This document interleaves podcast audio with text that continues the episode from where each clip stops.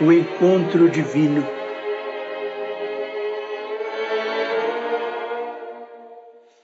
Quando o cavaleiro d'Arsonval, valoroso senhor em França, se ausentou do medievo domicílio pela primeira vez, de armadura fulgindo ao sol, dirigia-se à Itália para solver urgente questão política.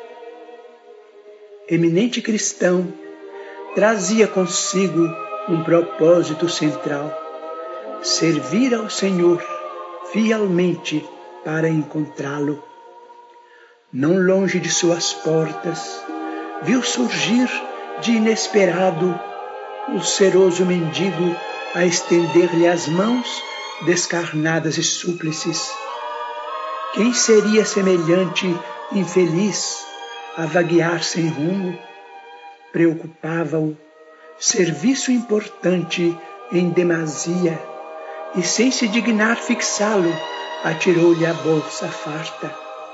O nobre cavaleiro tornou ao lar e mais tarde, menos afortunado nos negócios, deixou de novo a casa. Demandava a Espanha em missão de prelados amigos, aos quais se afeiçoara. No mesmo lugar postava-se o infortunado pedinte com os braços em rogativa. O fidalgo intrigado revolveu grande saco de viagem e dele retirou pequeno brilhante, arremessando-o ao triste caminheiro que parecia devorá-lo com o olhar. Não se passou muito tempo e o castelão, menos feliz no círculo das finanças, necessitou viajar para a Inglaterra, onde pretendia solucionar vários problemas alusivos à organização doméstica. No mesmo trato de solo, é surpreendido pelo amargurado leproso, cuja velha petição se ergue no ar. O cavaleiro arranca do chapéu estimada joia de subido valor e projeta sobre o conhecido romeiro orgulhosamente. Decorridos alguns meses, o patrão feudal se movimenta na direção de Porto Distante em busca de precioso empréstimo destinado à própria economia ameaçada de colapso fatal e no mesmo sítio, com rigorosa exatidão, é interpelado pelo mendigo cujas mãos, em chaga aberta, se voltam ansiosas para ele. Darsonval, extremamente dedicado à caridade, não vacila, despe fino manto e entrega-o de longe, receando-lhe o contato.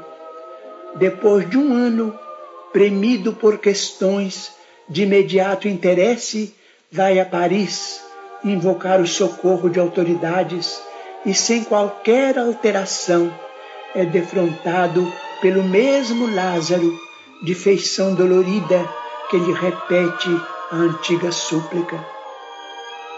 O castelão atira-lhe um gorro de alto preço, sem qualquer pausa no galope em que seguia presto.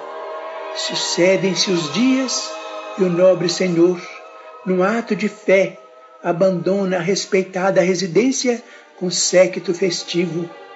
Representará os seus junto à expedição de Godofredo de Bouillon na cruzada com que se pretende libertar os lugares santos. No mesmo ângulo da estrada, era esperado pelo mendigo que lhe reitera a solicitação em voz mais triste.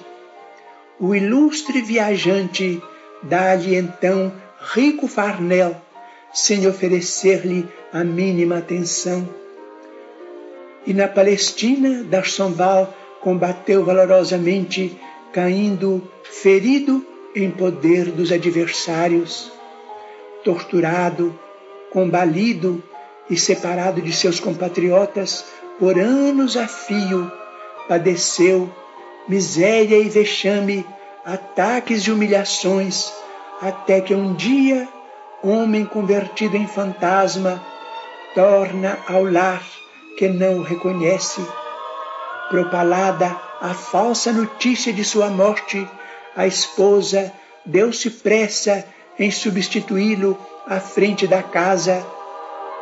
E seus filhos, revoltados, soltaram cães agressivos que o dilaceraram cruelmente, sem comiseração, para com o pranto que lhe escorria dos olhos semi-mortos.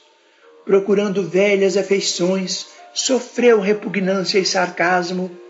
Interpretado agora, a conta de louco, o ex-fidalgo, em sombrio crepúsculo, ausentou-se, em definitivo, a passos vacilantes. Seguir para onde? O mundo era pequeno demais para conter-lhe a dor. Avançava penosamente quando encontrou o mendigo. Relembrou a passada grandeza e atentou para si mesmo, qual se buscasse alguma coisa para dar. Contemplou o infeliz pela primeira vez e, cruzando com ele o olhar, angustiado, sentiu que aquele homem, chagado e sozinho, devia ser seu irmão. Abriu os braços e caminhou para ele, tocado de simpatia, como se quisesse dar-lhe o calor do próprio sangue. Foi então que, recolhido no regaço do companheiro que considerava leproso, dele ouviu as sublimes palavras: Darsonval, vem a mim. Eu sou Jesus, teu amigo. Quem me procura no serviço ao próximo, mais cedo me encontra. Enquanto me buscavas à distância, eu te aguardava aqui tão perto. Agradeço o ouro, as joias, o manto, o agasalho, o pão que me deste. Mas há muitos anos te estendi os meus braços, esperando o teu próprio coração. O antigo cavaleiro nada mais viu, senão vasta senda de luz entre a terra e o céu mas no outro dia, quando os semeadores regressavam às lides do campo, sob a claridade da aurora, tropeçaram no orvalhado caminho com um cadáver.